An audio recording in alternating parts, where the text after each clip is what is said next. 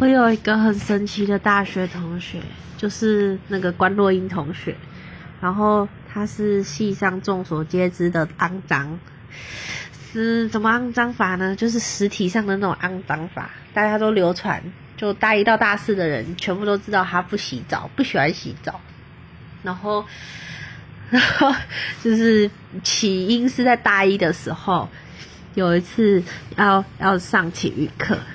然后他就骑着脚踏车从山上的宿舍滑下来，结果雷惨，然后雷到就是整个脚都都是血，就包扎嘛，打石膏什么的。他就就因为打石膏洗澡很不方便，他就变得不喜欢洗澡，也有可能是他原本就不喜欢洗澡了。然后他就连续不知道多久没有洗澡，一个礼拜吗？还一个月啊？忘记了，因为他。他会晚上的时候就催眠自己说啊，明天早上再洗好了。然后早上的时候再再跟自己说啊，干脆晚上再一起洗好了。然后就这样子恶恶性循环下去。